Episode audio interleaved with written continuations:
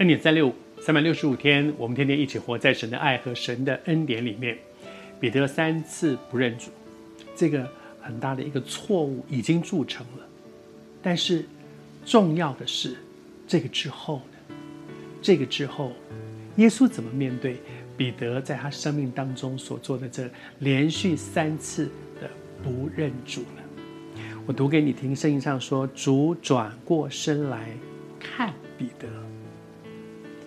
我每次读到这里的时候，从小到大，直到今天呢，我每次读到这里，我都会去想，耶稣到底是用一种什么样的眼光看彼得？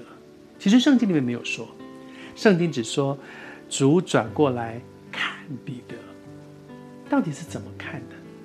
那个看是是说我早就跟你说过了，看吧，我跟你说过了，你看说你三次会不认主，你还不还不承认，还是？讥笑他说：“哼哼，就是吧，三次不认主。我所认识的主，我所认识的耶稣基督，不是讥笑我们的，不是讽刺我们的，甚至不是定罪我们的。我所认识的主是体恤，他能体恤我们的软弱。我们所认识的主是体谅我们不过是一个渺小的人。”我所认识的主，在神的恩典当中，我感觉他是那位非常体贴的神，他体贴我们，他体贴我们的软弱，他体贴我们的不足，他体贴我们的立志为善，由得我却行出来，由不得我。我相信耶稣的那个眼光里看，彼得看见了，彼得看见了，他在这里说：“我我不认他，我不是我不认的。”的时候，耶稣转过来看他。彼得一定看到了那个那一眼，耶稣是怎么看他的？我相信那一眼对彼得的人生而言，是他生命当中最重要的时刻。我也相信那一眼，是后来彼得在他的人生当中发生每一个重要的关卡，给他力量能够继续走下去的那个关键的一眼。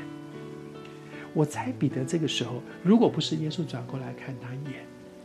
他大概就跑出去，我不知道他会不会像犹大一样也跑去上吊，挫折的一塌糊涂。我怎么会做这样的事？我丢脸极了！我我怎么可能三次都这样说？我第二次、第三次的时候，我明明说，如果再有人问我，一定承认，我一定承认。我怎么后来还是？他一定有很多的一些挫折。